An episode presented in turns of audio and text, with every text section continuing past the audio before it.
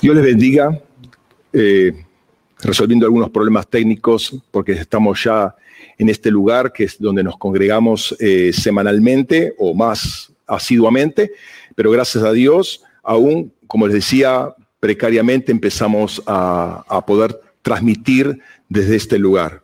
Sí, todavía hay algunos temas de detalles técnicos, cable, eh, cableado y demás que hay que arreglar, pero gracias a Dios podemos hacer esta transmisión.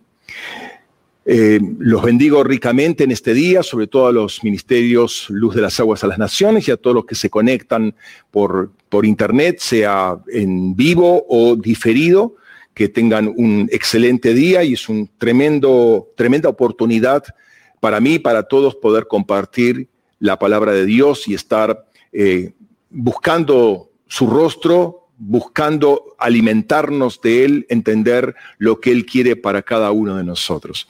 Así que te invito a tener un tiempo de, eh, oración para alinearnos con lo que Dios quiere soltar en el día de hoy eh, desde los cielos. Es muy importante la temática que tratamos. Estamos tratando toda una serie que tiene que ver en términos generales con discipulado, pero en términos particulares sobre la vida en el espíritu. O sea, no es lo místico, no es solamente eh, esa lucha carne y espíritu tan tradicionalmente, que tan tradicionalmente se habla, sino que eh, tiene muchas otras facetas que es bueno considerarlas como eh, parte de todo esto que es la vida en el espíritu. Así que vamos a hacer una oración en este momento para entregar esta, eh, nuestras vidas al Señor en alineación. Padre, gracias porque podemos estar en esta mañana. Desde este lugar, Señor, hiciste lo posible para que pudiéramos juntarnos en este día, Señor, y transmitir desde este lugar, dando inicio a una nueva etapa, Señor, de, de los ministerios. Sí, gracias, Padre. Gracias por este día, Señor. Gracias por toda la actividad angelical a favor nuestro, Señor, porque sabemos que todo lo que levantamos a ti en adoración, Señor, todo aquello, toda oración, toda súplica, toda rogativa, Señor, que levantamos en adoración, contritos, humillados ante tu presencia, tú la respondes, Señor. Es, eh, eh, está presentada delante de ti, no es algo superficial, no es algo vano, Señor, sino que tú consideras em, ricamente, eh, valiosamente eso que nosotros hemos elevado a ti. Padre, gracias por este tiempo. Y en este lugar, Señor, si bien en lo físico estamos en este, en este local, pero en el Espíritu eh, estamos en lugares celestiales. Y desde esos lugares celestiales, Señor, declaramos la palabra, declaramos tu sabiduría, tu multifacética, multicolorida, eh,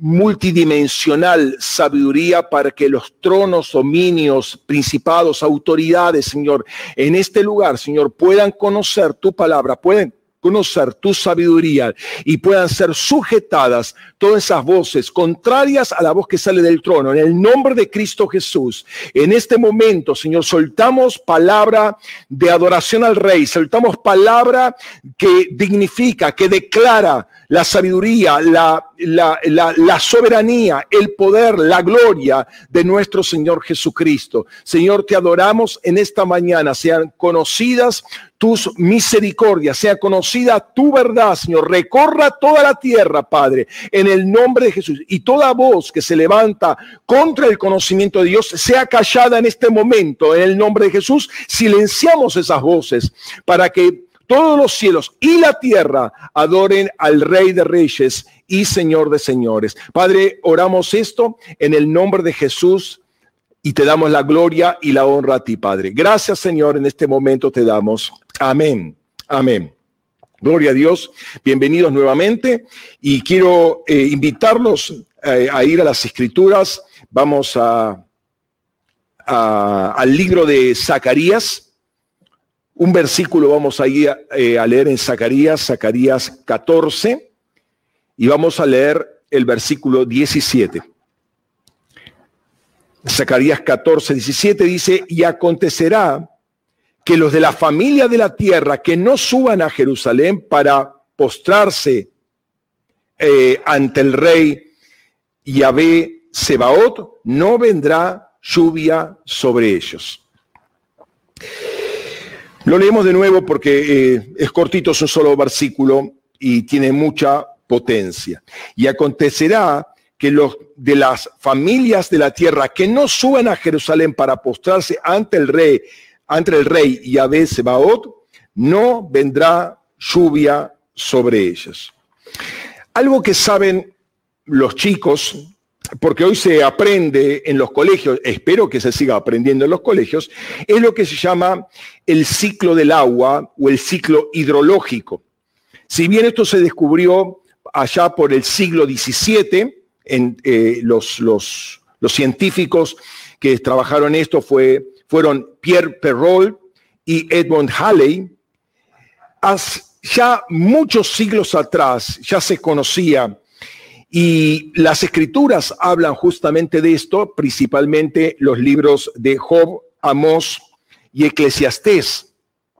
El ciclo del agua es aquel que dice que el agua de los mares, de las lagunas, de los lagos, se vaporiza, llega a una determinada altura donde encuentra una capa de aire frío, se condensa y eh, conforme sigue aumentando eh, la, cantidad de condensación, las gotitas, esas micro gotitas de aguas, eh, el vapor es, es líquido, se van juntando, se juntan, se juntan, hasta que ya el peso de la gotita es suficientemente grande para no resistir la gravedad y cae en forma de lluvia y cae sobre la tierra, cae sobre los ríos o cae sobre la tierra, forma los ríos y los ríos descienden y van de nuevo a las aguas, eh, digamos, a, las lagunas, lagos y mares, u, océanos. Por ejemplo, tenemos, tenemos algunos textos bíblicos que vamos a revisar. Dice Eclesiastés 1.7, todos los ríos van al mar y el mar nunca se llena. Al lugar de donde vinieron los ríos, allí vuelven para correr de nuevo. También leemos en Amós 9:6, Él es el que edificó en los cielos sus gradas y estableció su arco sobre la tierra, el que llama a las aguas del mar y las derrama sobre la faz de la tierra. Yahvé es su nombre, oh hijos de Israel. Hay otro pasaje también en Amós que habla eh, algo similar. Luego tenemos Job, Dice Job 36, 26 al 28, lo siguiente, he aquí, Dios es grande, más de lo que podemos entender. El número de sus años es inescrutable. Va atrayendo las gotas de agua cuando el vapor se convierte en lluvia, que destilan las nubes y se convierten en raudales sobre el hombre. Y también en Job 38, 37 dice, ¿quién cuenta las nubes con sabiduría y vuelca los cántaros de los cielos? Ahora, no quiero trabajar sobre estos versículos en particular, ninguno de ellos en particular. Los pongo porque ellos, además de demostrar justamente algo eh, que siglos después se iba a comprobar científicamente, muestran un principio que es muy importante considerar. No podemos pretender que descienda lluvia si previamente no se vaporiza el agua de los lagos, de los mares y de los ríos o de las lagunas. Gracias. Primero debe ascender toda esa masa de agua en forma invisible, quizás, y no, y no necesita hacer mucho calor, por eso dije vaporización y no evaporación. Evaporación ocurre a los, a los 100 grados, la vaporización ocurre eh, eh, a cualquier temperatura, porque si no nos, nos secaría la ropa, ¿no? Este, si tenemos que esperar que haya 100 grados de temperatura para que se vaporice la ropa, la ropa queda totalmente destrozada, ¿no? Y las microgotitas se van juntando, se van juntando y ahora sabemos a la luz de la escritura que Dios es el que las junta para que ya de esa microgotita se forme una mini gotita y ya como que eh, eh, el peso es suficientemente grande para no poder escapar a la, gravedad y cae. una descarga eléctrica, obviamente, y eso también se vio, también se descubrió eh, científicamente y lo anuncia también eh, Job, una descarga eléctrica ayuda a la unión de esas gotitas. Cuando... pero nuevamente, el principio es el siguiente. No podemos pretender que baje la lluvia si antes no ascendió desde eh, los mares, desde las lagunas, los lagos y aún desde los ríos, eh, agua por causa de esta vaporización.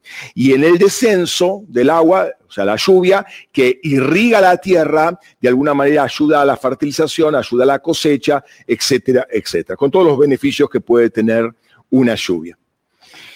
Quiero compartirles en esta mañana algo que brevemente anuncié el jueves, si mal no recuerdo, en los chats de la congregación, y que de alguna manera es la continuación de lo que estuvimos viendo el domingo anterior.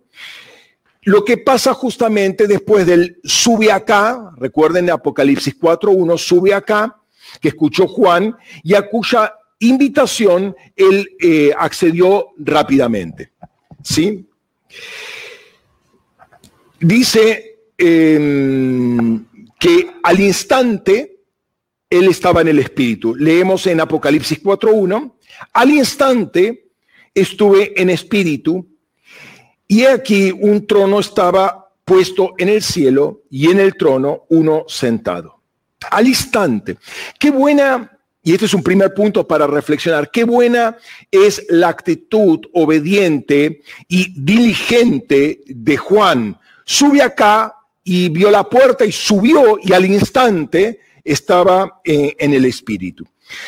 Eh, Señor, confírmame si realmente eres tú el que me está llamando o es mi imaginación. Al instante él estaba en espíritu. O sea, es muy importante ser diligentes y, el estar, la vida en el espíritu con la diligencia van muy de la mano. Ahora bien, conocemos lo que ocurre en los capítulos 4 y 5 de Apocalipsis y después eh, todo lo que sigue a partir del versículo 6 hasta el final del libro. Eh, aun cuando no podamos tener todo un entendimiento acabado, creo que con el tiempo se van a ir descubriendo o descubriendo, revelando, Dios va a estar revelando eh, diferentes facetas de, la revelación que está justamente en el libro de Apocalipsis, pero hay algo que es bien claro y que todos entendemos. Por lo general, la iglesia se concentró en las cosas más crípticas, más eh, que no se entienden claramente, ¿sí? Y ahí aparecieron las, las diferentes eh, teorías interpretativas del Apocalipsis y ahí es cuando, donde se dividió la iglesia, donde se dividió la iglesia. No me voy a entonces meter esto porque no quiero contribuir a esto que históricamente hizo mucho daño a la iglesia de Jesucristo. Voy a hablar de lo más común que se ve en todo el libro de Apocalipsis, uno de los de los, de, las, eh, de los hilos conductores, por así decirlo, que es una, una transversal que corre a través de todo Apocalipsis y creo que es, que es algo que todos lo entendemos y que empieza allá en el cielo en Apocalipsis 4, versículo 8. Dice, cuando los cuatro seres vivientes, cada uno de ellos, eh, perdón, y los cuatro seres vivientes, cada uno de ellos, tienen seis alas alrededor y por dentro están llenos de ojos y no se dan reposo día y noche gritando, Santo, Santo, Santo, Señor Dios Todopoderoso, el que era, el que es y el que viene. Todo el cielo, en sus diferentes expresiones, es un ámbito de adoración. Todo el cielo es un ámbito de adoración. Hay reconocimiento de los seres, de los diferentes seres que hay ahí, quién es Dios, quién es el Cordero o, como dice la Biblia textual, cuarta edición, el Corderito. Hay un reconocimiento de, las, de, los, de estos seres que son los más cercanos a Dios, estos cuatro seres vivientes, ¿sí? una constante, permanente, efusiva, sonora adoración a Dios. Y aquí los cuatro seres vivientes están haciendo algo cuya descripción no es un detalle menor. No se dan reposo día y noche, gritando, santo, santo, santo, y sigue la, la adoración. Hay una adoración constante día y noche, 24/7, y lo dicen gritando. Es muy sonora, es diría violenta la adoración que hay en los cielos. Imagínense si están 24/7 gritando, todo, está, todo es un, un estruendo constante que se escucha ahí en los cielos. Entendamos que el gritar no nos pone en el espíritu. Pero el hecho de estar en un ambiente de adoración es un ambiente muy sonoro, porque hay expresiones efusivas acerca de quién es Dios. Y el libro de Apocalipsis es un libro muy, eh, muy fuerte, muy eh, eh, descriptivo en cuanto a las adoraciones que contiene, ¿no? Es un libro muy dinámico, Sí, hay mucho movimiento, pero entre todo ese movimiento nunca falta la expresión de adoración por sean eh, ángeles, sean seres vivientes, sean los 24 ancianos eh, y, una, cantidad de entidades que hay en ese lugar. No puedo decir que ando en el espíritu si no adoro. O sea, eh, hay una relación muy íntima muy, muy cercana, muy comprometida la una con la otra entre estar en espíritu y adorar. ¿Sí? Es el espíritu del lugar, ¿sí? Es el, el, mover del lugar, es un mover de adoración constantemente por lo que Dios es o por lo que Dios hace. Eh, el cielo está adorando. Y si yo estoy en espíritu, quiere decir que estoy en ese espíritu, en el espíritu que está en el cielo, entonces difícilmente mi vida no puede ser una vida de adoración. ¿Sí? Y debe ser una adoración expresada, no que estoy en silencio, estoy adorando, no, tiene que ser, tiene que expresarse porque ahí hay expresión y expresión, vuelvo a repetir, efusiva, sonora. Jesús dice el Apocalipsis, eh, sí, en Apocalipsis 3:14 dice, es el principio de la creación de Dios. Jesús es el principio, la creación de Dios. Por lo tanto, Jesús es el que inventó todo. Sí, todo el que creó todo. Todo está hecho por la mano de Jesús. ¿sí? Entonces, una de las cosas que él inventó, por así decirlo, cuando no existía nada y él se pone como principio de la creación, es la adoración. Su inmolación eterna inicia eh, la adoración y lo hace con su propio ejemplo. ¿sí? La adoración nace en el Espíritu, pero Jesús mismo eh, se la atribuye al Padre. O sea, eh, Jesús ve en el Padre el objeto de adoración por excelencia. O sea, lo ve al Padre y le sale, por así decirlo, adoración. Es el amor que el Padre le brinda a su Hijo, es la honra que el Hijo le da al Padre y cuanto ama y cuanto lo respeta, que salta a adoración. Y justamente esa, esa inmolación eterna que se va a replicar eh, en forma pictórica, por así decirlo, o en forma em, tipológica en el sacrificio del holocausto, pero en, términos concretos en la adoración que va eh, a hacer Jesucristo en la cruz del Calvario, de los cuales todos los holocaustos eran tipo, eran figura de, de esa adoración Jesús en la inmolación eterna manifiesta el primer acto de adoración y ahí es donde Él entrega absolutamente todo y se pone al servicio de Dios. Dice la palabra en Salmo 22, 25, la primera parte, dice, de ti viene mi alabanza en la gran congregación. Es decir, la fuente de alabanza, la fuente de adoración sigue siendo el Padre y el Hijo es el que le muestra cómo hacer la adoración que a Dios le agrada. Entonces la relación y reconocimiento que el Hijo tiene con el Padre hace que fluya la alabanza y la adoración hacia Él. Esta es una manifestación bien clara de lo que es el ámbito en el Espíritu. Lo primero que uno encuentra al entrar en eh, el, espíritu, estamos hablando de Juan, sube acá, al instante estaba en el espíritu y vi un trono. E inmediatamente que ve el trono, ve a los seres vivientes dándole adoración. Trono y adoración van de la mano.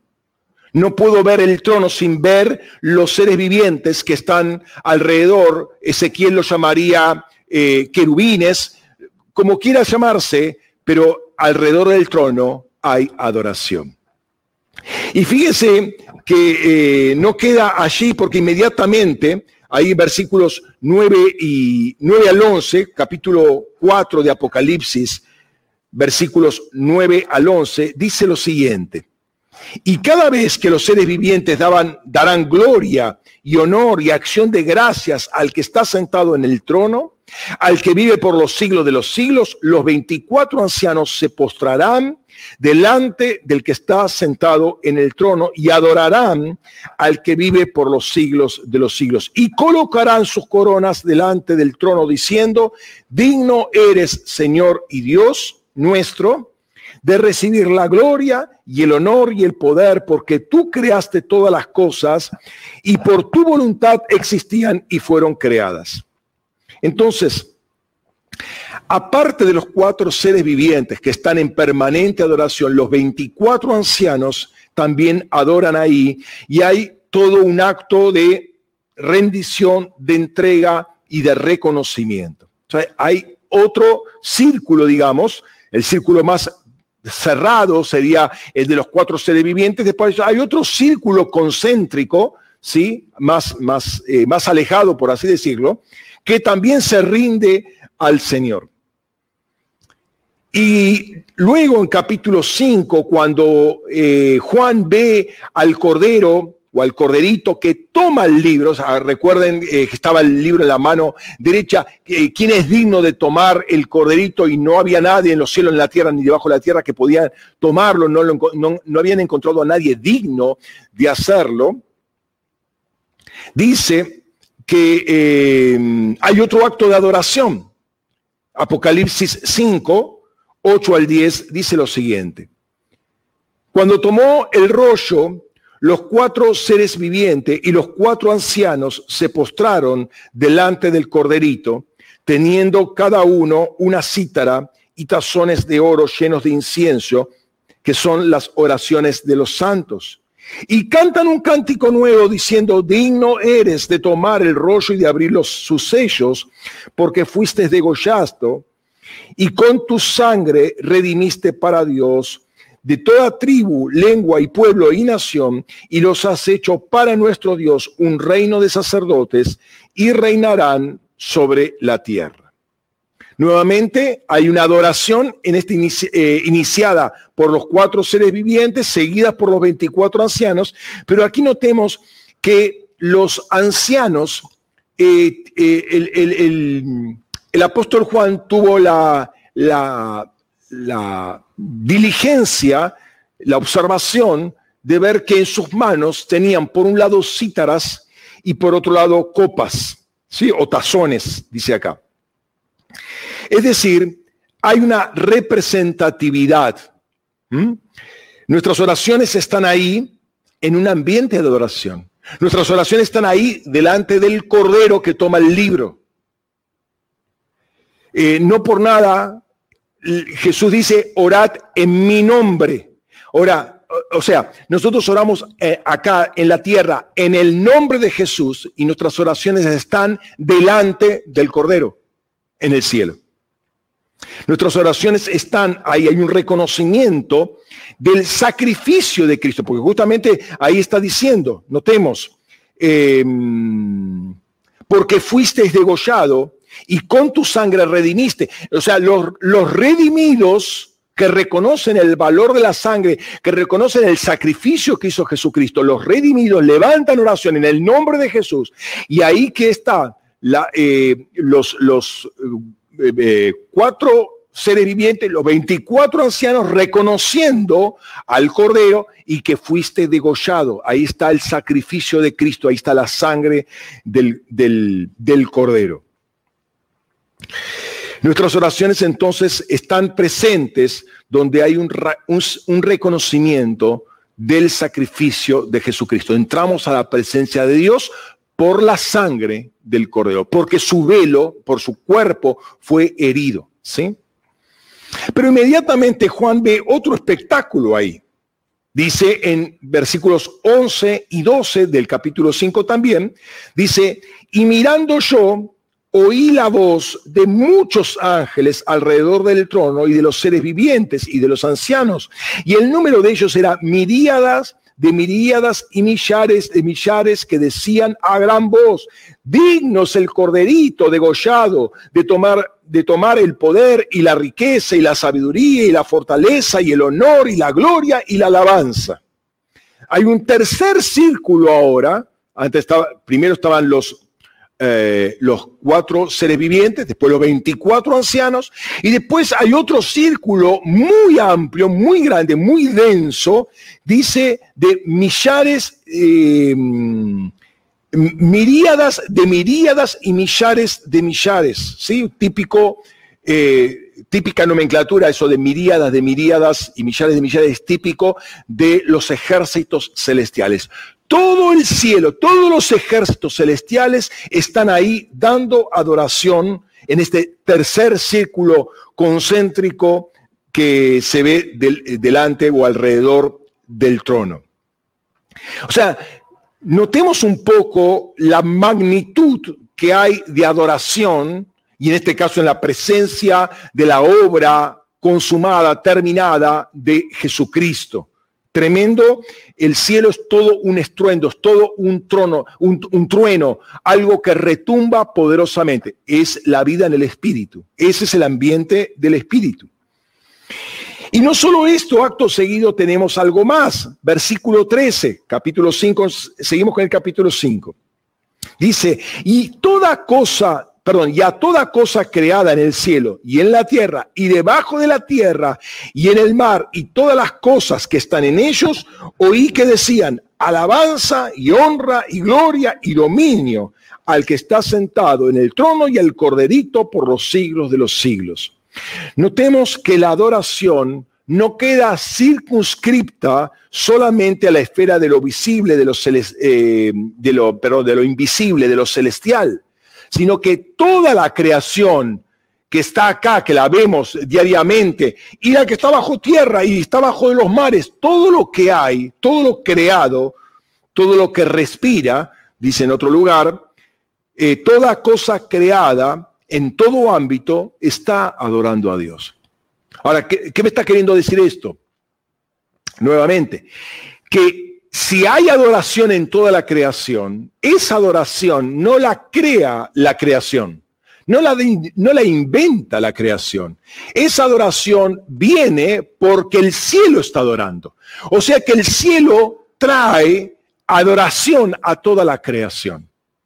Cuando vos adorás, cuando yo adoro, cuando estamos en un ambiente de alabanza, ¿por qué te crees que podemos adorar? ¿Porque somos buenos? ¿Porque somos geniales? ¿Porque somos recontra espirituales? No, fundamentalmente es porque el cielo adora. Y yo estoy conectado con el cielo, estoy unido al cielo. Entonces, como hay unión cielo-tierra, entonces yo puedo salir de adoración. ¿Por qué? Porque estoy en espíritu. O sea, esa situación que está en el cielo se reproduce en mí o, mejor dicho, yo estoy ahí también, entonces estoy soltando adoración. De ti sigue siendo el principio, de ti viene mi alabanza en la gran congregación. Y los cuatro seres vivientes replican adorando nuevamente. O sea, eh, eh, la oración, la adoración eh, nace en la toma del, del libro por parte del Cordero, los, eh, los, los, cuatro ancianos se postran, adoran, los 24 ancianos se postran, adoran, las miríadas y millares de, de, ángeles eh, que están en los cielos adoran, toda la creación adora, o sea, bajó la adoración, si se quiere, a nivel terrenal, a nivel físico, y vuelve a subir, dice versículo 5.14, y los cuatro seres vivientes decían, amén. Estaban de acuerdo con la adoración celestial y que había bajado y toda la creación ahora estaba adorando y dicen, amén. y los ancianos se postraron y adoraron. Más adelante, después de la visión de los 144 mil, dice lo siguiente, después de esto, miré y aquí una gran multitud, la cual nadie podía contar de toda tribu, de perdón, de toda nación y tribu y pueblos y lenguas, que estaban en pie delante del trono y delante del corderito, vestidos de ropas blancas y con palmas en sus manos, y claman a gran voz diciendo, la salvación se debe a nuestro Dios que está sentado en el trono y al corderito. Y los ángeles que estaban en pie alrededor del trono y los ancianos y los cuatro seres vivientes cayeron sobre sus rostros delante del trono y adoraron a Dios diciendo, amén. La bendición y la gloria y la sabiduría y la acción de gracias y el honor y el poder y la fortaleza a nuestro Dios por los siglos de los siglos. Eh, estos, estas personas que habían, eh, que estaban ahí vestidos ahora de ropas blancas y demás, eh, llegan, llegan físicamente, llegan a ese lugar y empiezan a adorar y todos los ángeles y todos los seres vivientes y los ancianos también adoran. ¿Qué me está queriendo decir esto? Hay un ambiente de adoración por lo que Dios es y por lo que Dios hace, ya sea el Padre o ya sea Jesucristo, hay un ambiente muy denso, muy pesado, muy sonoro de adoración. Permitime que recorra rápidamente algunas adoraciones que siguen en el libro de Apocalipsis. No es mi objetivo analizarlas, sino mostrarlas porque apunto algo en particular en esta mañana.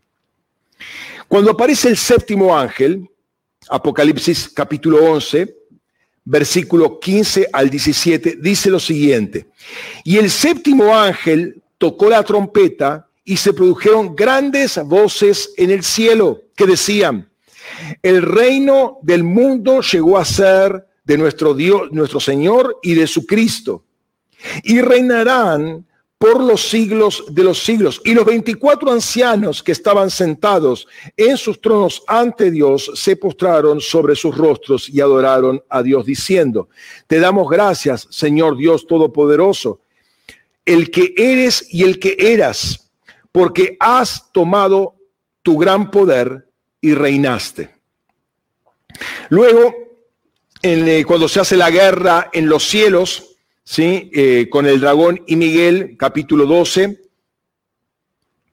versículos 10 y 11, dice, entonces oí una gran voz en el cielo que decía, ahora se manifestó la salvación y el poder y el reino de nuestro Dios y la soberanía de su Cristo, porque fueron arrojados el acusador de nuestros hermanos, el que los acusaba día y noche delante de nuestro Dios, y ellos lo vencieron por la por medio de la sangre del corderito y por la palabra de su testimonio, y no despreciaron sus vidas hasta la muerte. Luego aparecen los 144 mil con Jesús en el monte Sión y aparece otro cántico, capítulo 14, versículo 3. Y cantan como un cántico nuevo delante del trono y delante de los cuatro seres vivientes y de los ancianos, y nadie podía aprender el cántico, sino los 144 mil, los que habitan, los que habían sido rescatados de la tierra. Nuevamente, capítulo 15, versículo 3, cuando se abre el tabernáculo de Dios en el cielo, sucede lo siguiente, y cantan el cántico de Moisés, esclavo de Dios, y el cántico del corderito diciendo, Grandes y maravillosas son tus obras, Señor Dios Todopoderoso. Justos y verdaderos son tus caminos, Rey de las naciones. ¿Quién no temerá, oh Señor, y glorificará tu nombre? Porque tú eres santo, por lo cual todas las naciones vendrán y adorarán delante de ti. Porque tus justas acciones fueron manifestadas. Otro acto de adoración. Capítulo 16, versículos 5 al 7. Al derramar la tercera copa, se produjo un, diálogo interesante entre el ángel y el altar. Sí, el altar que está hablando, sí, interesante esto, eh, que declara lo siguiente, y, y oí al ángel del agua decir, justo eres, oh, oh santo, que eres y has sido, por cuanto juzgaste estas cosas, porque los porque ellos derramaron sangre de santos y profetas. También tú les has dado a beber la sangre, lo merecen. Y oí al altar que decía, sí, Señor Dios Todopoderoso, justos y verdaderos son tus juicios. Miren, hasta el altar adora al Señor. No solamente los ángeles, ahora los objetos que hay en el, en el, en el cielo también están adorando a Dios.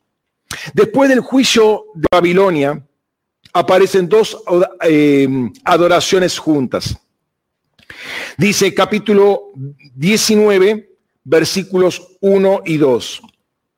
Después de estas cosas, eh, oí como la voz de una gran multitud en el cielo que decía, aleluya, la salvación y la gloria y el poder son de nuestro Dios, porque sus juicios son verdaderos y justos, porque juzgó a la gran ramera, la cual corrompía eh, la tierra con su fornicación y ha vengado la sangre de sus esclavos de mano de ella. Y luego, versículos 3 y 4, otra adoración, y por segunda vez han dicho, aleluya, y el humo de ella sube por los siglos de los siglos, y los 24 ancianos y los cuatro seres vivientes se postraron y adoraron a Dios que está sentado en el trono diciendo, amén, aleluya. Y una tercera adoración, versículos 6 y 7, dice, y oí como la voz de una gran multitud, como el ruido de muchas aguas y como estruendo de fuertes truenos que decían, aleluya, porque el Señor Dios Todopoderoso reinó. Alegrémonos y regocijémonos y démosle gloria, porque las bodas del, corder, del corderito han llegado y su esposa se ha preparado. Cuando uno empieza eh, a ver todo esto, se da cuenta ciertamente que todo el cielo es un ámbito de adoración, que situaciones que van ocurriendo son motivadoras de adoración o explota, estalla a la adoración. O sea, lo que hizo eh, el Hijo cuando se inmoló eternamente es poner un espíritu de adoración siempre alrededor de Dios por causa de la presencia de Dios, la persona del, del Padre, pero también por cada una de las acciones que hacía.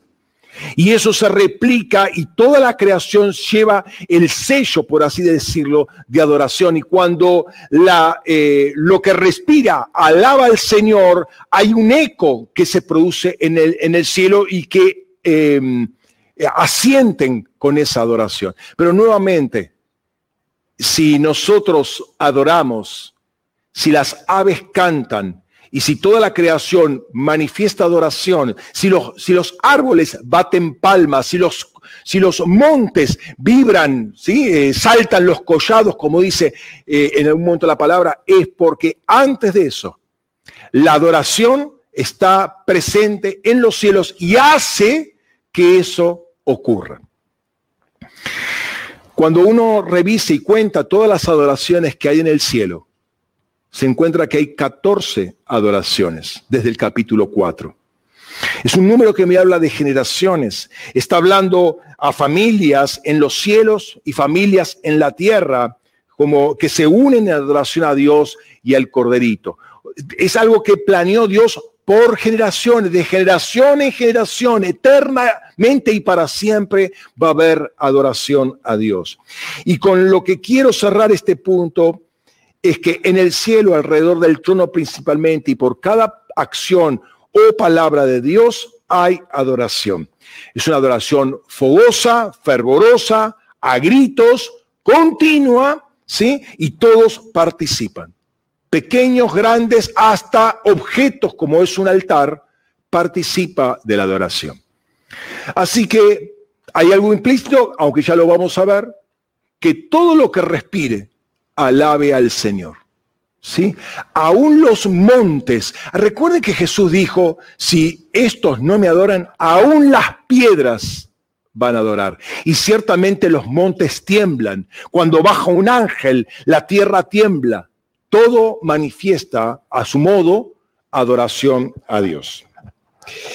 Hay algunas de estas adoraciones que merecen eh, un análisis más cuidadoso, una reflexión adicional, y quiero trabajar un poco de eso. Mencionamos algo con la segunda adoración y quiero volverla a poner para su consideración.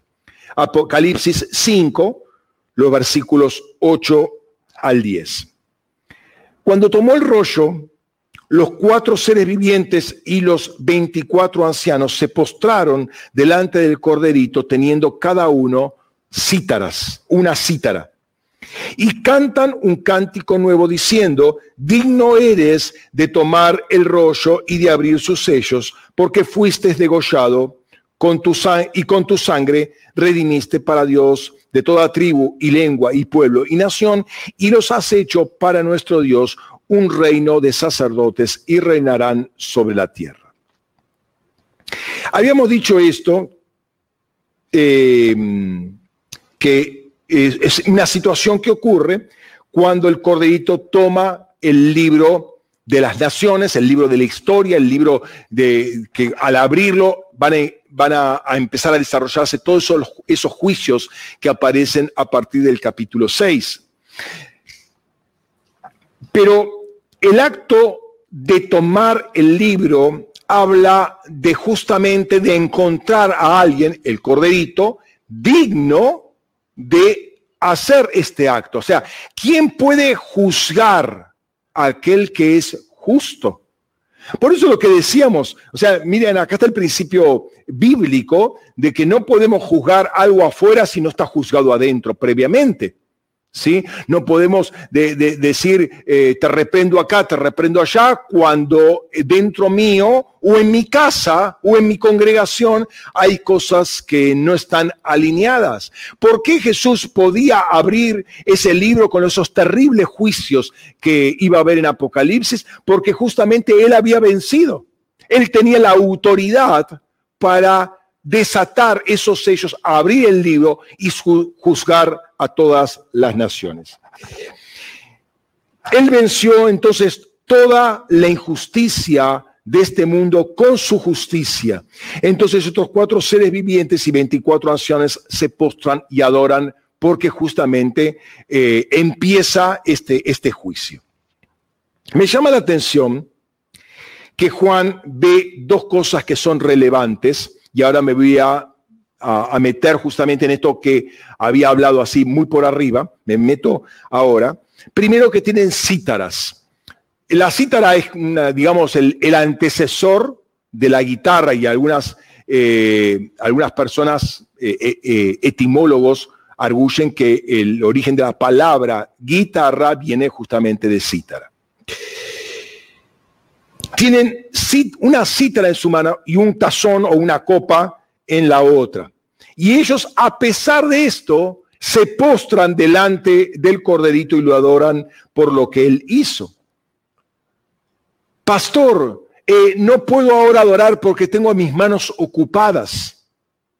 Ellos tenían las dos manos ocupadas y no les importó tener las manos ocupadas porque en el momento adecuado, no después, no después, en ese momento, en ese momento que Dios abre el libro, ellos se postran. Con cítara, sin cítara, con, con tazón, sin tazón, se postran, porque ese es el momento de adoración, es el momento oportuno.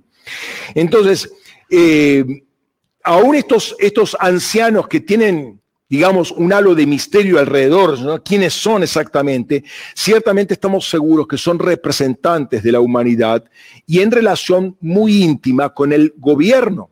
El número 24 habla un poco de eso. Las cítaras son obviamente porque estos 24 eh, ancianos son adoradores. Y esto me está hablando de algo. Eh, no hay gobierno sin adoración. Es decir, eh, no podemos pretender gobernar, hacer acciones concretas de gobierno espiritual en el contexto que, en el cual estamos, si previamente no estamos con nuestra cítara rendida, inclusive con nuestro instrumento rendido al Señor. No hay gobierno espiritual sin adoración. Dicho de otra manera, no podemos pretender tener autoridad de gobierno espiritual si no somos adoradores. Pero notemos, sus instrumentos se postran con ellos, son instrumentos consagrados, son instrumentos que reconocen la majestad. Es más importante el Señor, el corderito, es mucho más importante que tu instrumento, que tu ministerio. Porque ese, instrumento no va a sonar si no sale adoración del corderito. Entonces el, el instrumento también tiene que estar postrado delante de Dios, rendido, bajado delante de Dios. ¿Qué quiere decir esto? Exclusividad para Dios, santificación para Dios, separado para Dios. ¿Sí? Las cítaras estas estaban consagradas para, para sonar para Dios. El segundo punto son los tazones llenos de oro, de, eh, perdón, los tazones llenos de incienso, tazones de oro llenos de incienso, que son las oraciones de los santos. ¿Qué está diciendo acá? Primero, tu oración subió, ascendió. Segundo, Dios tiene en alta estima nuestras oraciones. ¿Por qué? Porque están en tazones de oro. O sea, no están en un plato, no están en un recipiente eh, eh, sin, sin, importancia, no están en un, en un recipiente de barro, de madera, no, están en tazones de oro. Dice Pablo, pero tenemos este tesoro en vasos de barro para que la excelencia del poder sea de Dios y no de nosotros. La oración es producto del tesoro que llevamos dentro. La oración sale y asciende. Pero la oración eh, eh, eh, que es producto del tesoro, del oro que llevamos dentro, ahora ya salió del, del recipiente físico, del recipiente de barro, ahora el oro, la gloria de Dios, es el ámbito que le pertenece. Entra en un ámbito de gloria. Esto es muy interesante. La fe, según Pedro, está comparada con oro. Entonces, estas, eh, estas, eh, estas oraciones están relacionadas con oro. ¿Por qué? Porque surgieron de la fe, de la fe de Cristo. ¿Sí? Entonces el cielo es coherente con lo que dice. Si sale de un tesoro, es una oración en el nombre de Jesús, en el nombre del corderito, con la fe del corderito, está en la presencia del corderito en un ambiente de oro, de gloria. ¿Sí?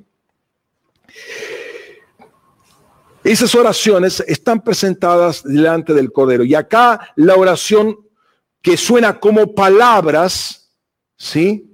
En el Espíritu, entendiendo la lectura que el Espíritu de Dios hace de esto, es incienso encendido. ¿Qué quiere decir esto? Tu oración está viva porque es el Cordero que le da vida a todas las cosas. Ahora bien, vayamos a otro pasaje de Apocalipsis cuando se están soltando los juicios. Dice Apocalipsis capítulo 8, leemos los primeros cinco versículos. Dice, cuando abrió el séptimo sello, se hizo silencio en el cielo, como por media hora. Y vi a los siete ángeles que estaban delante, en pie, delante de Dios, y le fueron dadas siete trompetas. Y llegó otro ángel y se paró junto al altar teniendo un incensario de oro y le fue dado mucho incienso para que lo añadiera a las oraciones de los santos. Y en el altar de oro delante del trono. Y el humo del incienso ascendió de manos de mano del ángel con las oraciones de los santos a la presencia de Dios. Y el ángel tomó el incensario y lo llenó de fuego del altar y lo arrojó a la tierra y hubo truenos, voces y relámpagos y un terremoto. Se abre el séptimo sello, se produce media hora de silencio, aparecen siete ángeles con siete trompetas prestos para tocarlas y aparecer esos juicios correspondientes a cada una de las trompetas, y aparece un octavo ángel que se para junto al altar de oro de incienso. Ese altar es el que corresponde justamente al altar de oro del tabernáculo y al altar de oro del templo. ¿sí? Eh, y es el que estaba justamente enfrente, en aquel tiempo, enfrente del, del velo que separaba el lugar santo del lugar santísimo. ¿sí? Es en ese lugar, en tiempos del templo, donde estaba Zacarías, padre de Juan el Bautista, adorando, intercediendo por la nación de Israel. No podía pasar porque no era Yom Kippur, ¿sí? Estaba ahí adorando en ese lugar. Y es cuando se le aparece el ángel, en toda esa, nube de incienso, aparece el ángel y le anuncia que iba a tener a, eh, un hijo, que su esposa Elizabeth iba a tener un hijo y lo iba a llamar Juan. Es muy relevante lo que pasa ahí. Eh, estoy hablando en el cielo. Este ángel tenía en la mano un incensario de oro y lo que hacía el sumo sacerdote en el día de Yom Kippur era justamente eh, tomar ese incensario, sacar las brasas del altar de oro, poner el incienso en el incensario y todo eso eh, producía toda una nube y con eso, antes de entrar con el sacrificio, entraba en el lugar santísimo y llenaba todo el ambiente de incienso. El incienso, dice la palabra, es las son las oraciones de los santos. Pero aquí en el cielo no hay velo. Aquí el altar de oro está delante del trono, pero el ángel toma esas brasas que le da mucho incienso para añadirlo a las oraciones de los santos. Y el incienso sean justamente esas oraciones. Y dice ahí, y el humo del incienso ascendió de mano del ángel con las oraciones de los santos a la presencia de Dios. Es decir, todo el trono de Dios se llenó, ¿sí? De esa nube de incienso. Eh, Dios estaba en medio de la nube. Dios estaba en medio de la oración. La oración no es una palabra, no, Dios está en medio de cada una de las palabras que nosotros le elevamos en intercesión a Dios. No son palabras simplemente, es incienso. Y eso eh, forma toda una nube alrededor de Dios, o dicho de otra manera, Dios está en medio de esa nube.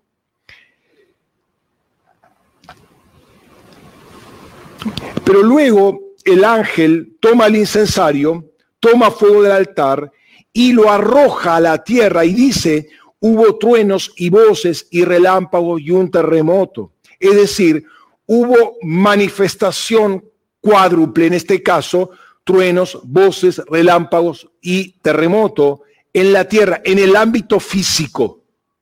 Es decir, la oración que nosotros levantamos, que en principio tiene una parte física, hay una voz que sale, ¿sí? Pero hay un incienso que sube, llega a la presencia de Dios, pero después, desde el ángel, derrama ese incienso que fue la presencia de Dios a la tierra y hay una respuesta natural, ¿sí? En la tierra de lo que, eh, de lo que mm, se oró. ¿Qué está queriendo decir esto? Básicamente, primero, la oración de intercesión subió al cielo, subió a la presencia de Dios y luego hubo una manifestación concreta. En segundo lugar, hay un movimiento de ángeles cuando nosotros oramos. O sea, hay un ángel encargado de agregar incienso, por ejemplo, y de presentar esa oración delante de Dios para que ascienda.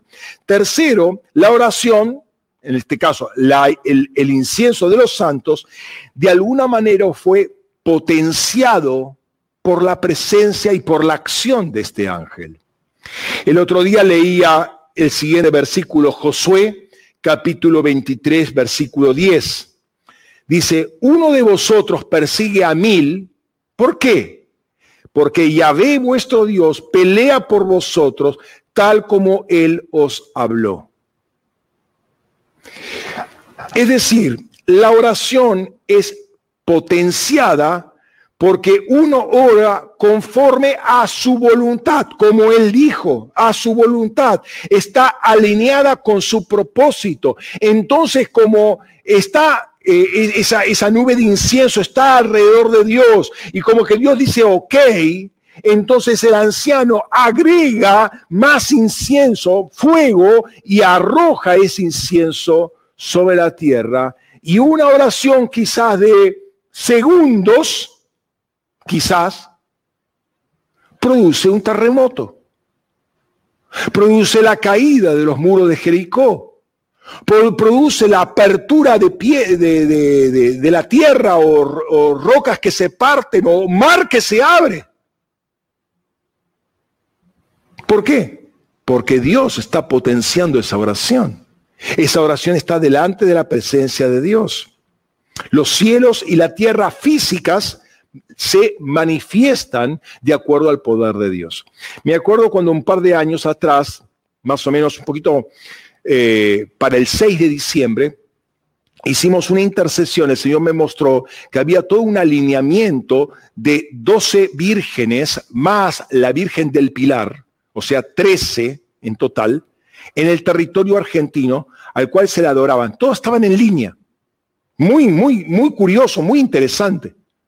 Desde, desde ahí de las afueras de Mar del Plata hasta, hasta el norte de Catamarca, La Rioja, por ahí, había todo un alineamiento de 12 vírgenes más la Virgen del Pilar, y sabemos que la Virgen del Pilar trabaja con una corte de 12, de 12 reinas también, ¿no? Pero esa línea continuaba y pasaba por Antofagasta, y había otra entidad ahí, que era la patrona de, Antofagasta, que es la Virgen de Guadalupe, y si uno continuaba esa línea, curiosamente llegaba a la, a la Basílica en Ciudad de México, donde está el, el altar principal, el lugar principal de culto de la Virgen de Guadalupe. Rompimos esa línea ley, o sea, todo el equipo nacional, estuvimos trabajando en cada una de las iglesias, soltando un decreto. Al día siguiente hubo dos terremotos, uno al noroeste de Antofagasta, ¿sí? Este, alineado, y otro en las Islas Sandwich del Sur, también alineados, prolongando esa línea que salía de las afueras de Mar del Plata, la prolongamos al sur. Este, eh, hubo dos terremotos simultáneos sobre la misma línea. Eran al final 14 vírgenes generaciones. Yo creo que hubo algo muy importante y la tierra reaccionó.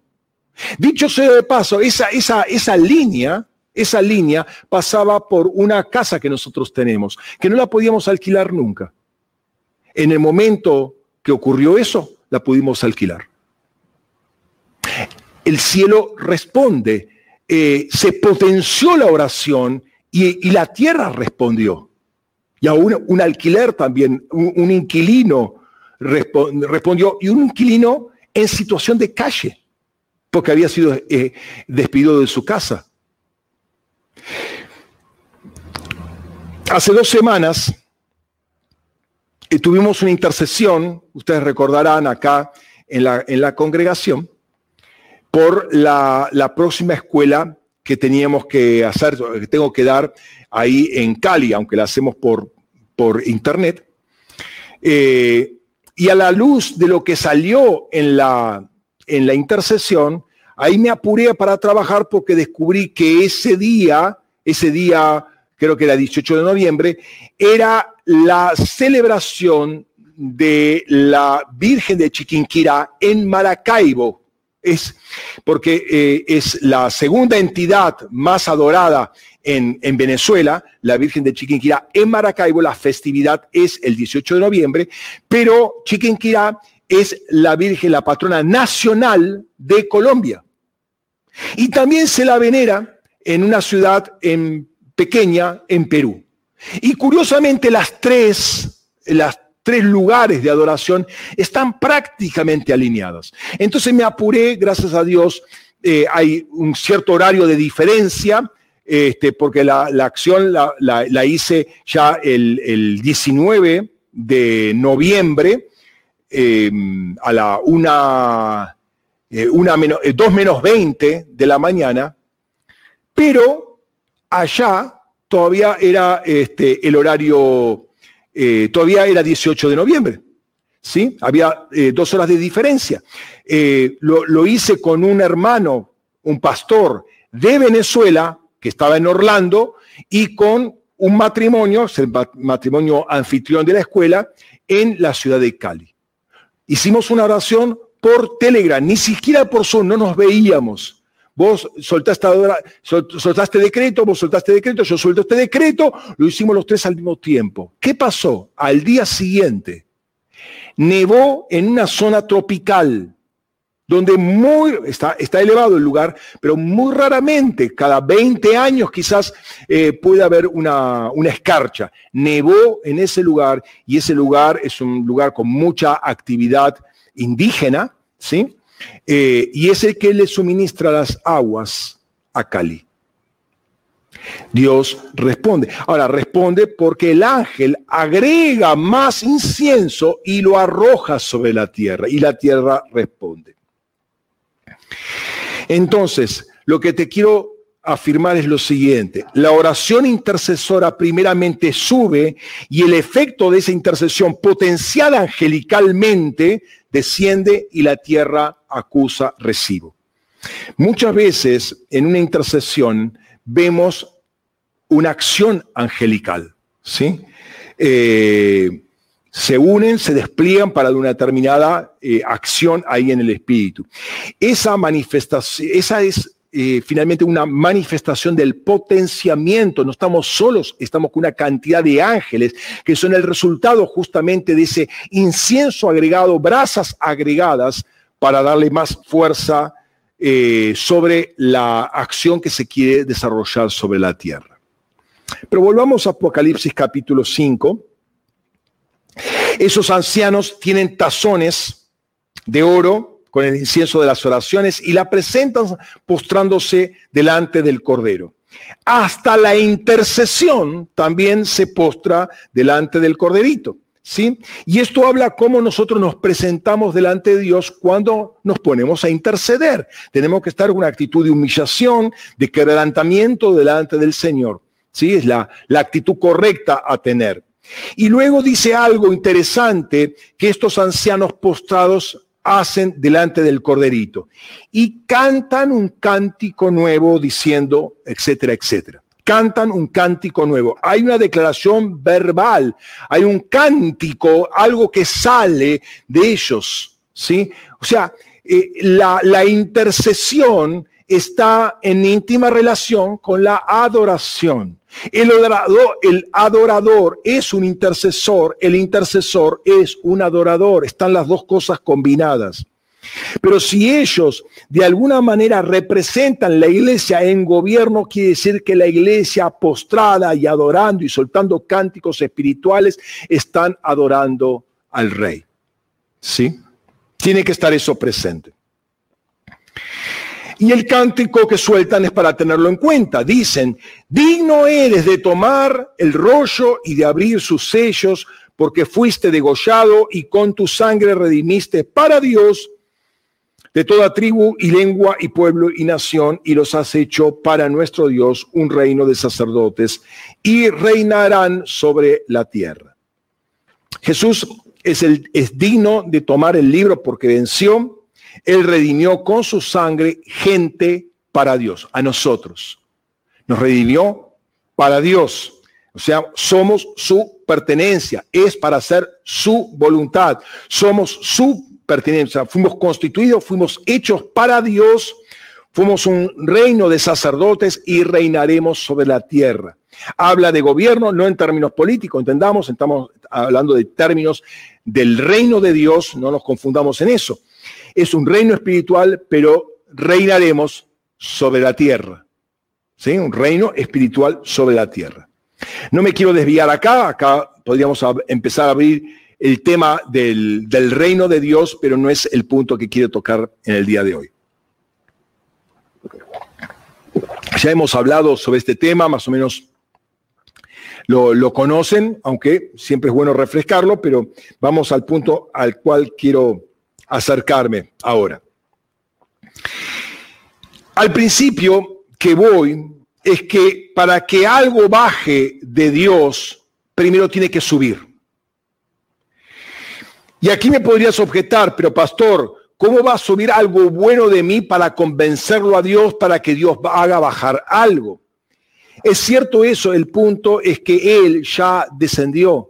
Jesús ya vino a la tierra, descendió, ascendió y luego en Pentecostés descendió con su Espíritu Santo, bajó del cielo nuevamente a nosotros.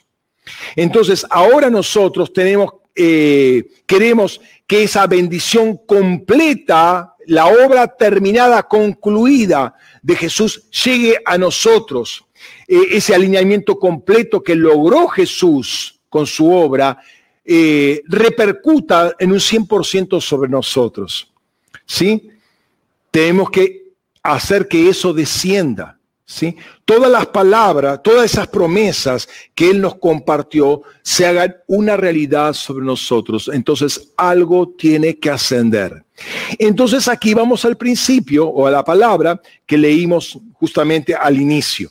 Dice Zacarías 14, 17, y acontecerá que los de las familias de la tierra que no suban a Jerusalén para postrarse ante el rey Yahvé Sebaot, no vendrá lluvia sobre ellas. Es decir, no está hablando, en, el caso de, de, Zacarías estaba hablando en tiempo futuro, pero en el caso nuestro ya no está hablando de tiempo futuro porque en aquel tiempo no sabías todo lo que iba a ser Dios, pero nosotros ya lo sabemos, ya lo hemos experimentado. Entonces ahora eh, nos llama la atención esta realidad física actual.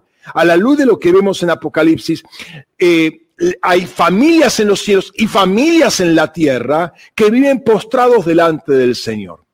Y es interesante notar lo que dice Pablo y la actitud que tiene Pablo, por ejemplo, cuando dice en Efesios capítulo 3, los versículos 15 al 17, dice, por lo cual doblo mis rodillas delante ante el Padre, de quien recibe nombre toda familia, en los cielos y en la tierra para que os dé, conforme a la riqueza de su gloria, ser fortalecidos con poder en el hombre interior por su espíritu.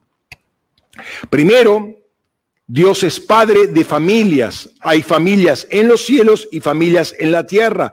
Dijimos que las familias en los cielos se postran delante de Él. Vemos a, seres vivientes postrados ante Él, vemos a ancianos postrados ante Él, vemos multitud, millares de millares, miriadas de miriadas de ángeles postrados delante de Él. Después vemos toda una creación postrada y adorando delante de Él. Revisamos muchos pasajes en la Escritura y hay muchos otros más, sobre todo en Salmos, ¿sí? Y el tema que hay también familias en la tierra. En segundo lugar, notemos la actitud de Pablo intercediendo por los efesios. Recuerden, oración intercesora, sube como incienso, está delante de Dios, se llena todo el lugar, toda esa nube rodea a Dios y después se derrama. Dice Pablo, doblo mis rodillas para que os dé conforme a las riquezas de su gloria. La actitud de postración, de adoración, de inclinación que tiene Pablo, ¿sí? Un sentido de humillación, que de quebrantamiento para que los efesios, y podríamos decir nosotros, eh, recibamos. Tercero, el efecto multiplicador, para que os dé conforme a las riquezas de su gloria. No está diciendo conforme a la, a la, a la verborragia de mi oración, conforme a mis ministerios, conforme a la experiencia que yo tengo en el Espíritu. No, dice conforme a las riquezas de su gloria. Entonces, cuando uno, eh, cuando em, la, la, nube de gloria, la nube de, de, incienso rodea a Dios, o que Dios está en esa, en esa nube eh, de incienso, eh, rodeado. Por eso, bueno, conforme a esa, riqueza de gloria que está en Dios, añade incienso a la oración de los santos y de no de acuerdo a mi oración, de acuerdo a su riqueza, va a dar mucho más abundante, mucho más abundantemente de lo que pedimos o de lo que soñamos o lo que oramos o de cualquier cosa. Es mucho más multiplicador la obra de Dios o multiplicadora, potenciada la obra de Dios. ¿Qué dice Zacarías? Si no hay adoración, no hay lluvia. Si no hay adoración, no hay lluvia. Si no sube adoración al Padre, Dios no envía la lluvia. Si no hay lluvia, la tierra se seca, no hay cosecha, la ciudad se muere de hambre. Nota que estoy hablando de ciudad, porque el contexto de una lluvia que desciende sobre el mar es producir eh, eh, espigas, producir fruto, producir pan para que la, ciudad se alimente. Entonces no es que venimos acá a cantar simplemente, bueno, porque somos habitués del culto, eh, me gusta esto de cantar. No está hablando de eso, no está hablando de eso. Está hablando de algo mucho más importante, que la adoración sirve para que la tierra reciba lluvia y para que la ciudad pueda comer.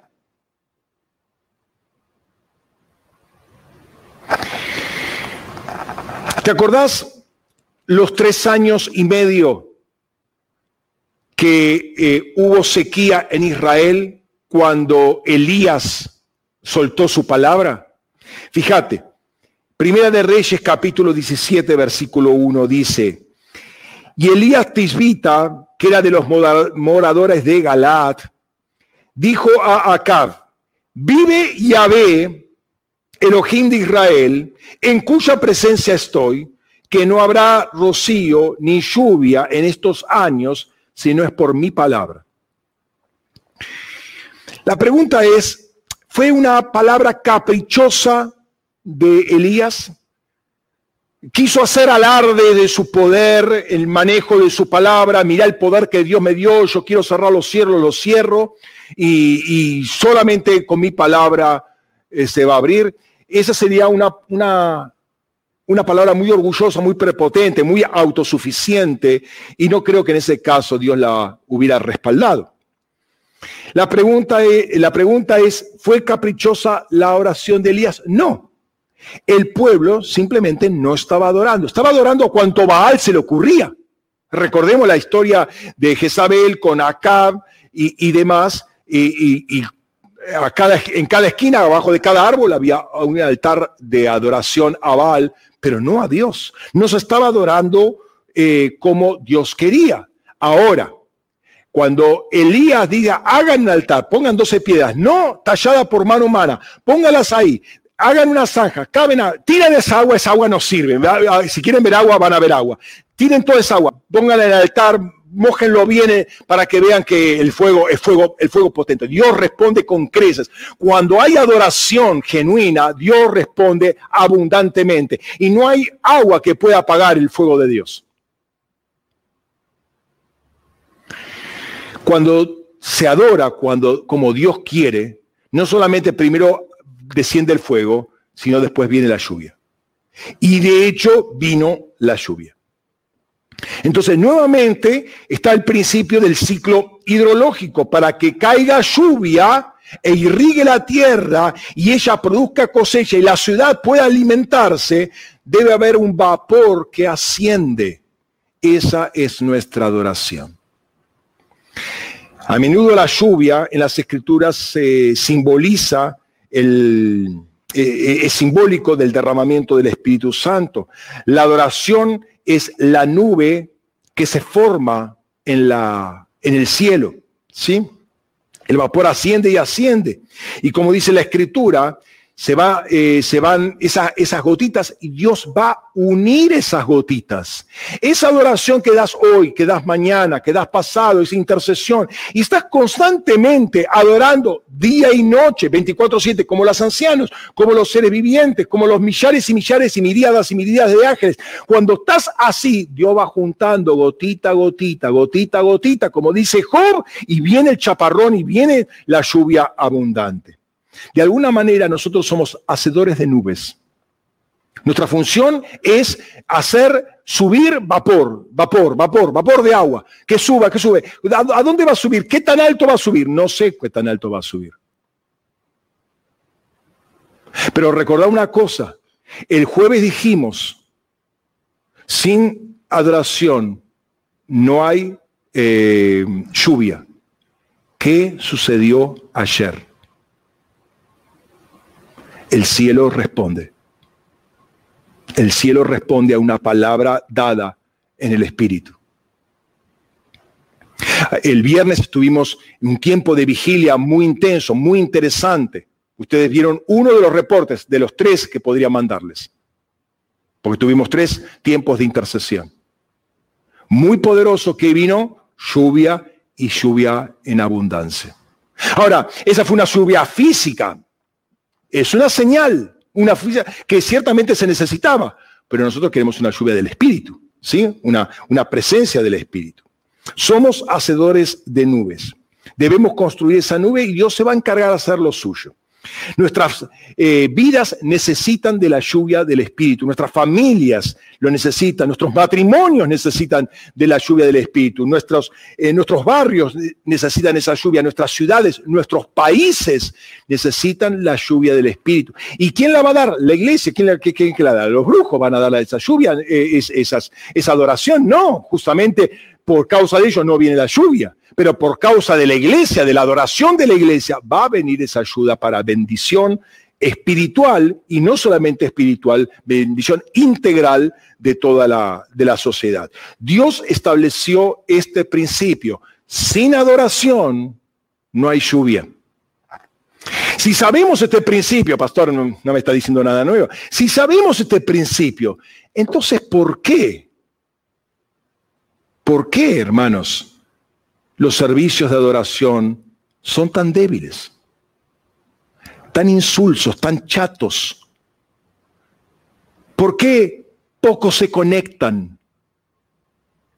Y después nos preguntamos, Señor, ¿por qué no respondes? ¿Me entendés lo que te estoy diciendo? Si conocemos este principio, ¿por qué hay tan poca participación? Porque eh, entendamos el significado de una adoración continental. El viernes, el, miércoles tuvimos adoración continental. El viernes en vigilia hicimos una intercesión que fue una adoración continental. Y Dios respondió. Y Dios respondió. Entonces, entendemos realmente lo que es una adoración continental, que estamos poniendo a toda una nación en adoración delante de Dios. No estamos postrando delante de Dios por causa de una, eh, de una nación que necesita, necesita rigurosamente la adoración de la iglesia.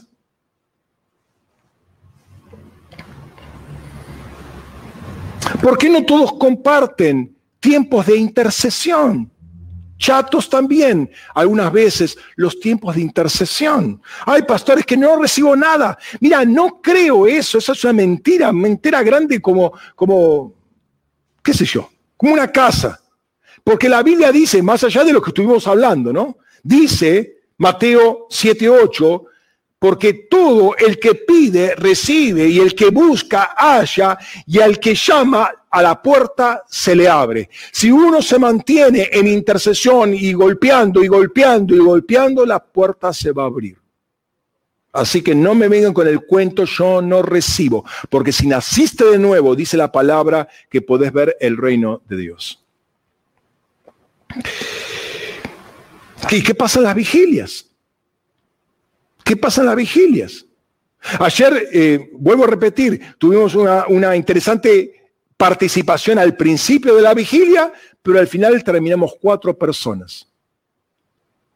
Y en medio de, esa, intercesión, en la, última intercesión, que estábamos orando por una determinada situación y que seguramente en los testimonios, vamos a escuchar este, respuestas a esa intercesión, una eh, Ludmila que creo que tiene ocho años, eh, tiene una palabra muy adecuada, muy adecuada al tema por el cual estábamos adorando eh, o intercediendo y buscando al Señor. ¿Por qué las vigilias son tan poco concurridas? Cuando sabemos el poder que tiene eh, el sacrificio. No presentaré adoración que no me cueste. Cuesta la adoración, cuesta la vigilia y cuesta, obviamente, cuesta, obviamente que cuesta. No estamos, estamos acostumbrados a dormir en ese tiempo. Pero por eso tiene más fuerza. Es, un, es, algo que le entregamos al Señor. Mira, dice la palabra, mira lo que dice Jesús. Lucas 18, 8. Y Dios no, eh, no hará ciertamente justicia a sus escogidos que claman a Él día y noche, día y noche, día y noche. ¿No será paciente con ellos? ¿Qué responde Jesús a eso? Versículo 9a. Os digo que con presteza les hará justicia. Dios no es deudor de nadie. Sabe quiénes son los que claman día y noche. Saben los que se están postrando delante de Él. Saben lo que están intercediendo, saben lo que están adorando. Dice la, eh, palabra también, Isaías, eh, perdón, Salmo 156, lo hemos mencionado esto, pero ahora lo vamos, lo mencionamos ahí con la cita y lo ponemos en pantalla.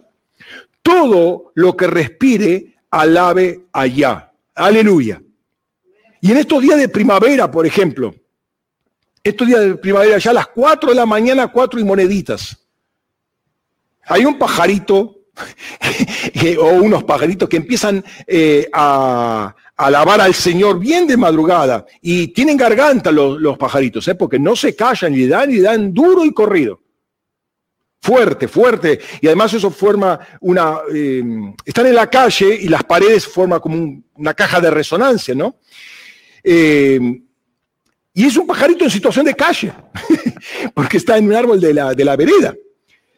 Pero me hace un barullo impresionante y no para, y no para, y sigue cantando, y sigue cantando. Pero Dios quiere alabanza de su pueblo. La creación está cantando. ¿Sabes por qué está cantando? Porque en el cielo se está cantando. Ese pajarito puede cantar porque en el cielo hay adoración.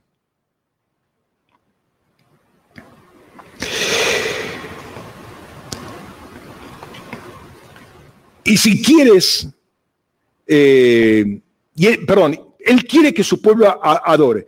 Y si tienes respiración, si respiras, si tienes conciencia de que estás vivo, hay un mandato. Todo lo que respire, alabe al Señor. Eso no, es un opcional. No es un opcional, es un mandato. Ahora, quiero decirte una cosa. Vos no respirás por tu propia cuenta. Eh, pastor, es un sistema autónomo no respiras, tu aliento no es tuyo. Revisemos un poco esto. Génesis capítulo 2, versículo 7. Dice, y del polvo del suelo formó Elohim al hombre y, e insufló en sus narices aliento de vida y el hombre llegó a ser un alma viviente. ¿Por qué respira el hombre? ¿Porque él tiene capacidad de inflar sus pulmones? No, porque el primero que le dio aliento fue Dios. El hombre no vive por sí mismo, no respira por sí mismo. El que sostiene su respiración es Dios. Vamos a Juan 20, 22. Habiendo dicho esto, sopló sobre ellos y dice, y, y dice recibid el Espíritu, el Espíritu Santo. Si el aliento de Dios está en nosotros, ¿por qué no se lo damos a Él? Si todo lo que recibimos, incluyendo el aliento que nos sostiene, ya sea para lo biológico como para lo espiritual, nos sostiene, es lo que nos da vida, eso se lo tenemos que entregar, lo más valioso que tenemos, se lo tenemos que entregar al Señor. Y Dios lo dio y tenemos que entregárselo a Él. Y ahí está la adoración. Y mira, me llamó la atención y lo vi con estos ojos con esto, que, con esto que te estoy comentando, vi un pasaje de las Escrituras que me llamó mucho, mucho la atención. Y es nuevamente Jesús dando el ejemplo. Lucas 23, 46. Mira lo que dice este pasaje que está tremendo. Dice, entonces Jesús, clamando a gran voz, dijo, Padre, en tus manos encomiendo mi espíritu. Y habiendo dicho esto, expiró. ¿Entendés lo que es la adoración? Es entregar todo. Por eso decimos que sin muerte no hay adoración. Él tuvo que sacar el aliento, el aliento que le había dado el Padre. Lo saca de sí, lo saca y muere.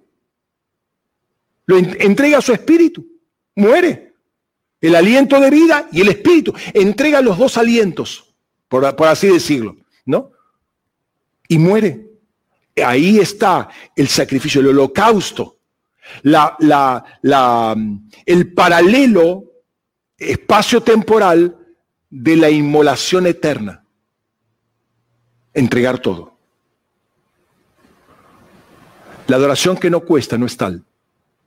Sin muerte no hay adoración, es rendición completa, es entregarlo todo a Él. La pregunta es, ¿respiramos? Es decir, ¿estamos vivos? ¿Estamos conscientes de que estamos vivos?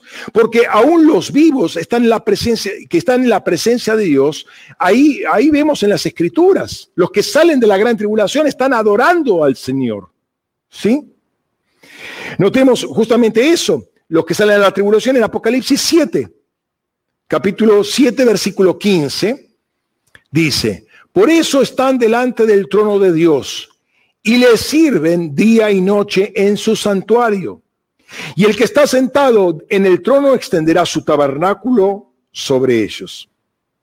Ahí, delante del trono, todo lo vivo, todo lo que, todo ser viviente adora a Dios. Entonces, si respiramos y estamos conscientes de que vivimos, entonces hay un mandato, adorar a Dios.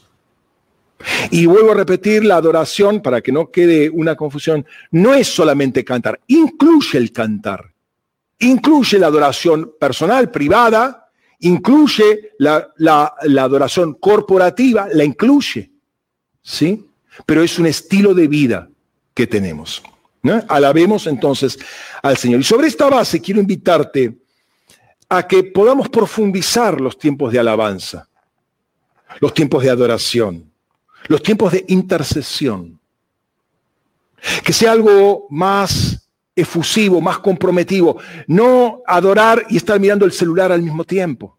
No adorar, eh, o mejor dicho, poner eh, la adoración y mientras tanto eh, hago la comida, porque después es, es muy tarde. la adoración no es música de fondo y que otros canten por nosotros. No nos engañemos, tengamos eh, temor de Dios y metámonos en la adoración. Metámonos en la adoración. Entiendo que hay situaciones incómodas. La situación que vivimos en cierta manera puede resultar algo incómodo, ¿sí?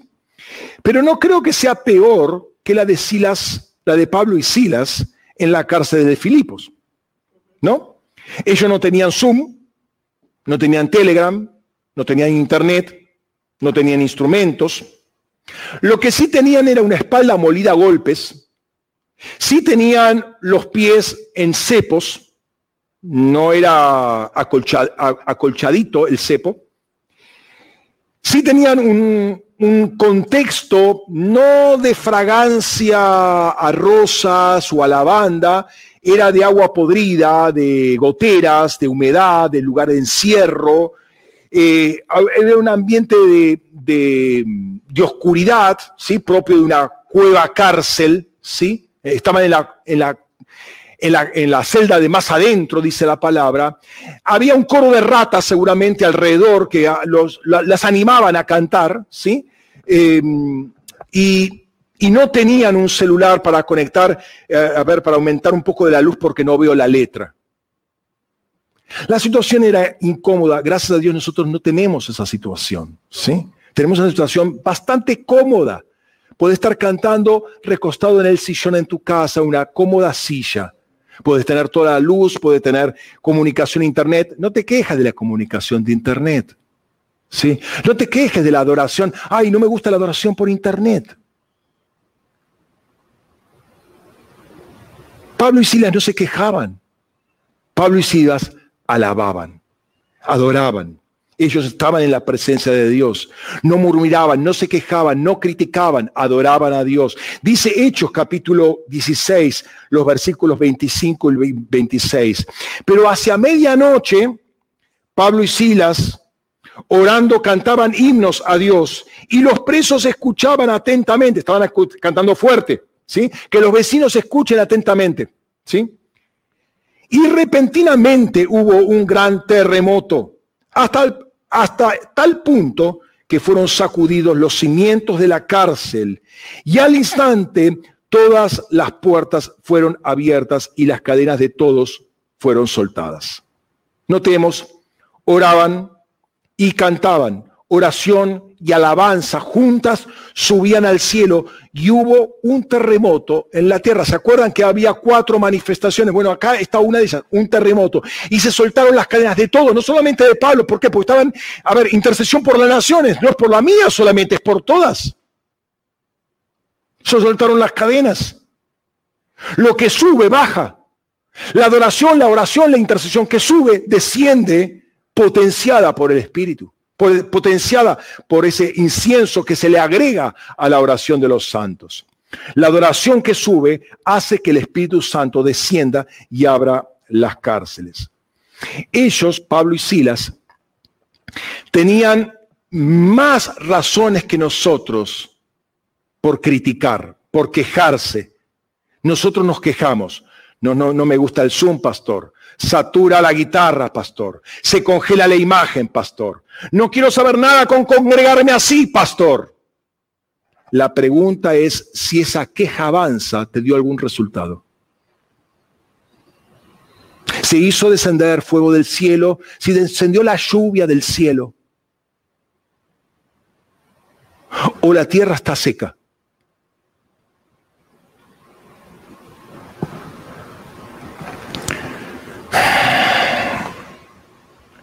No estás durmiendo sobre las piedras, no estás con los pies en un cepo, tenés algo con que cubrirte, tenés todo barridito, tenés luz, tenés comodidades, ¿sí? No tenés que lidiar con ratas, eh, tenés un lindo aroma, está un poquito pesado, hay un, poco de olor a cebolla, pone, pone un poco de glade, tira, ahora sí, el aroma es agradable. Si no lo trae el espíritu, mira, lo invento el aroma agradable, el perfume. Hasta lo pudo inventar el perfume.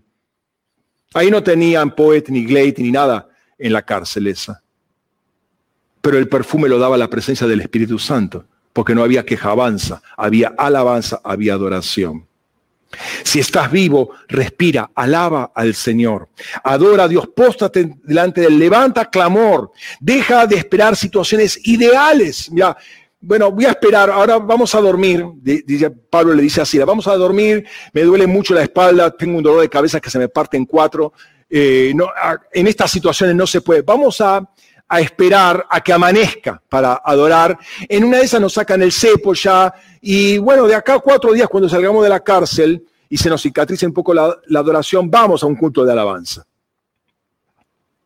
Ellos en ese momento se ponen a adorar. Si quieres lluvia del Espíritu, comienza a levantar cánticos de gratitud y de adoración a Él. Si quieres visitaciones poderosas, si quieres cárceles que se abran, acciones libertadores, empieza a adorar a Dios. Estamos llamados, y termino con esto, estamos llamados para ser para la alabanza de su, de su gloria.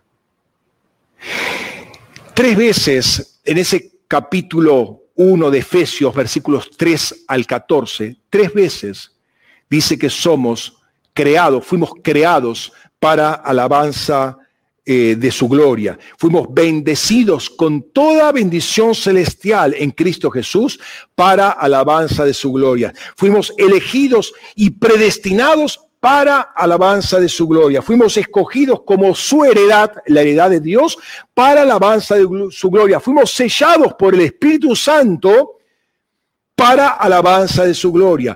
¿Por qué entonces no lo alabamos? Hablamos de alineamiento. Si ese es el diseño que tenemos como hijos e hijas de Dios, que fuimos creados para alabanza de su gloria, bueno, listo, hay que alabar. Ese es nuestro diseño. Ahí entramos en la atmósfera del espíritu, entramos en la atmósfera de, diseño, estamos alineados con eh, nuestra realidad de Sión. ¿Se acuerdan los nombres escritos eh, en, los cielos? Ahí está el diseño nuestro. Ahí nos alineamos con Dios. Entramos en diseño porque, porque entramos en espíritu, porque entramos en alabanza. ¿Por qué entonces no lo lavamos? ¿Por qué no estamos, estamos mirando en el cielo a ver si aparece la nubecita? Somos creadores de nubes. Vos vas a ver la nubecita después de tiempos de adoración. Va a ser una nube en el espíritu. Tal vez veas una nube física también. ¿Sí? Entonces no esperemos una situación ideal. Nosotros somos formadores de nubes. Nuestra adoración es ese vapor que empieza a subir, a subir, a subir, y Dios se va, a encargar de juntar las gotitas, ¿sí? Si nosotros nos posicionamos eh, en el lugar correcto del espíritu, de adoración, ¿no? Si quiere lluvia, adora, intercede, ora, alaba, póstrate ante Él, adora al Señor, clama a Él día y noche. Amén. Cerra tus ojos un momento.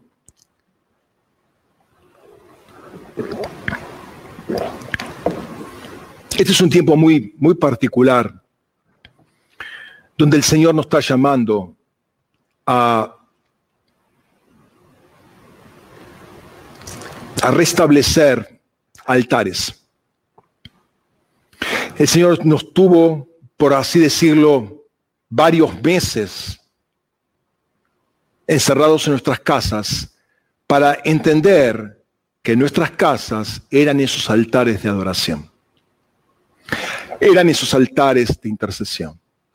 Mi pregunta es, ¿lo hemos utilizado, lo hemos descubierto como altar de adoración? ¿Hemos utilizado esos tiempos para dar, adorar a Dios? ¿Para interceder, para buscar el rostro de Dios? Acordate que cuando hacíamos acá las vigilias en invierno, un frío terrible. Cuando lo hacemos en calor, eh, eh, en verano, un calor terrible con mosquitos por todos lados. Ahora estás en tu casa, la temperatura la regulás vos.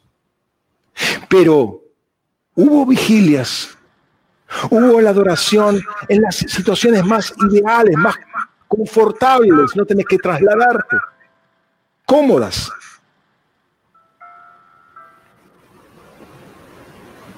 Dios quiere restablecer esos altares de adoración, ponerlos activos, activarlos. Los altares que a Dios le agrada. Aquellos de piedras no labrada por golpe humano, piedras vírgenes, no, que el hombre no las haya tocado. No tiene que haber manipulación humana en los altares. Tienes el altar de Dios las piedras de Dios. Y sabes, vos sos piedras. Ahí vea, ahí uno puede ver familias que se unen, de diferentes piedras que forman el altar del sacrificio.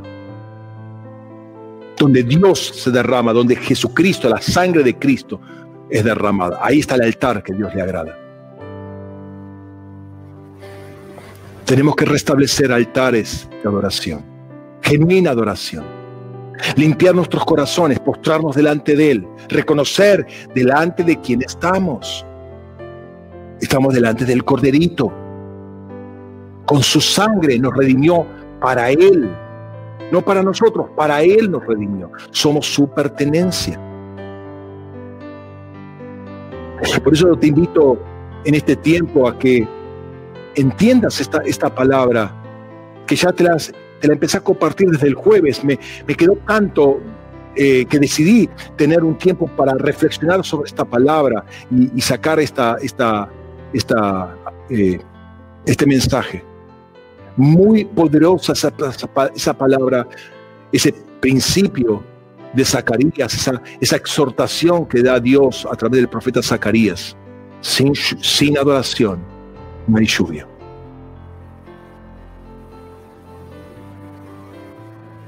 Padre, en el nombre de Jesús, oro por mi hermano, mi hermana que están viendo este programa, viendo esta grabación o esta, esta, este mensaje en este momento, para que el Espíritu Santo, que no es contradictorio consigo mismo, que, que es el que crea el ambiente del Espíritu, para que nosotros entremos en Espíritu, seamos uno con su Espíritu, entrar en ese ambiente de adoración, de postración, de incienso, que rodea, que, y tú estás en, en el centro de esa nube de incienso, que asciende a ti, Señor, y tú la pruebas, porque es una oración, una adoración en el nombre del Corderito. Señor, que los altares caídos vuelvan a restablecerse. Señor, oro en este momento en el nombre de Jesús. Y no solamente para cada uno de nosotros, sino para que, como soltamos al principio esta palabra, Señor, que corra y, otros altares sean tocados y se vuelvan a encender, Señor. No con el fuego propio, sino con el fuego que enciende de arriba, pero es, es un fuego que aprueba, es un fuego que aprueba el altar. No es un altar hecho eh, con ingenio humano, no es un altar eh, mezclado con, con, fabricación humana, con, con, manufactura humana. Es un altar de Dios. Y Dios aprueba ese, ese, altar con fuego del cielo y después viene la lluvia. Señor, que se suelte esta palabra y toque a, a hermanos alejados, kilómetros en el espacio-tiempo, alejados completamente de este lugar y que, no, no, a nuestro ministerio particular, pero que reciben la palabra y que se enciendan esos altares para que llueva en la tierra y haya comida, haya grano, haya trigo, haya pan, haya frutos en la tierra, en la ciudad. En el nombre de Cristo Jesús. Señor, corra la palabra y sin impedimentos, Señor. Y aquellos tronos que están levantando voces contrarias sean acallados en este momento en el nombre de Jesús, porque la única voz que sale es la voz del trono de Dios. Y la que corre como ríos y recorre todos los celestiales para dar a conocer la multiforme sabiduría de Dios. Señor, sean despertados los adoradores en este momento, sean despertados los intercesores. Señor, se levanten, no solamente en el país o, en la ciudad, sino en la provincia, en el país, en el continente. Se levanten intercesores, se levanten adoradores, casas de adoración con entendimiento profético, Señor, para soltar voz, soltar voz, soltar voz, soltar cánticos y puedan conocer la grandeza de tu nombre, que todo, que los cielos y la tierra se unan en una adoración continua, Señor, y aún, Señor, nosotros adorándote, esa adoración sea replicada y los ancianos y los cuatro seres vivientes digan amén a nuestra adoración, porque es una adoración que tú apruebas, porque no es una adoración que se nos ocurrió a nosotros, es la adoración que surge por causa del Cordero, por causa del Padre. Señor, te adoramos y te bendecimos. Gracias, Señor, por este tiempo, Señor. Gracias por porque entendemos que ni la respiración nos corresponde, nos, nos pertenece a nosotros. De ti viene mi alabanza, de ti viene mi respiración. Y entendemos también que sin precio, sin, sin un costo específico, sin sacrificio, sin muerte, no hay adoración. Señor, te bendecimos y te adoramos. Y en este clima de adoración, hermano, quiero que participemos ahora de la cena del Señor, así que te invito a tomar el pan y la copa ahí donde lo tenés y vamos a, eh, orar para eh, tener este tiempo con, el entendimiento que corresponde.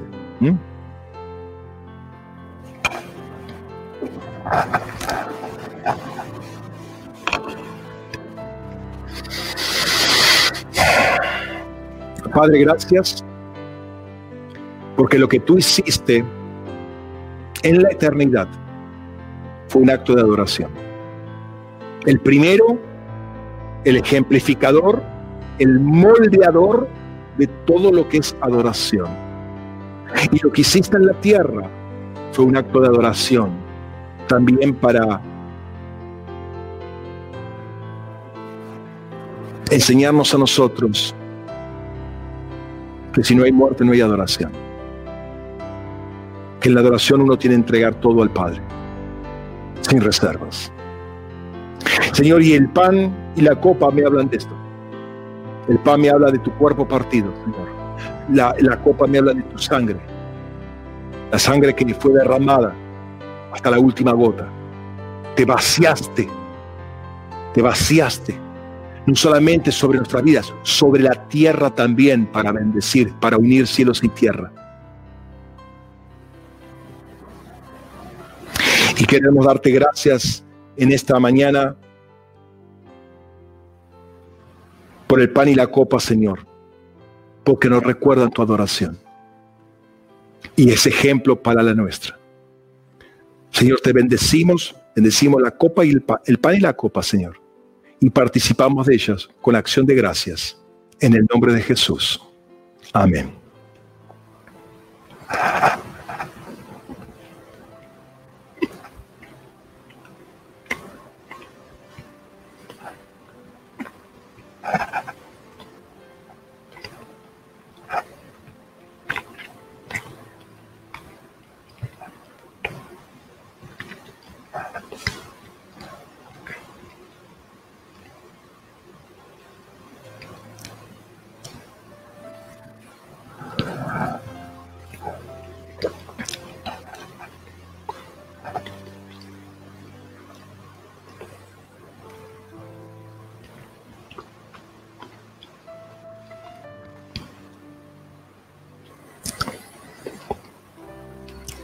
Amén.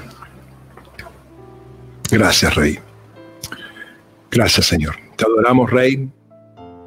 Gracias por porque empezamos día tras día a apreciar más y más y más lo que es la adoración.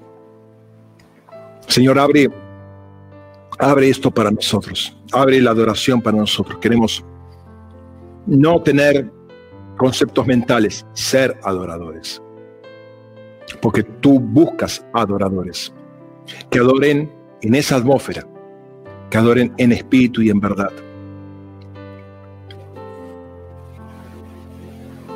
Señor, que seamos como seres vivientes, seres adoradores. Y si respiramos en cada respiro, sea un acto de adoración a ti, Señor. Te bendecimos, te exaltamos. Amén. Amén. Gracias. Hermanos, Dios les bendiga. Gracias por compartir este tiempo.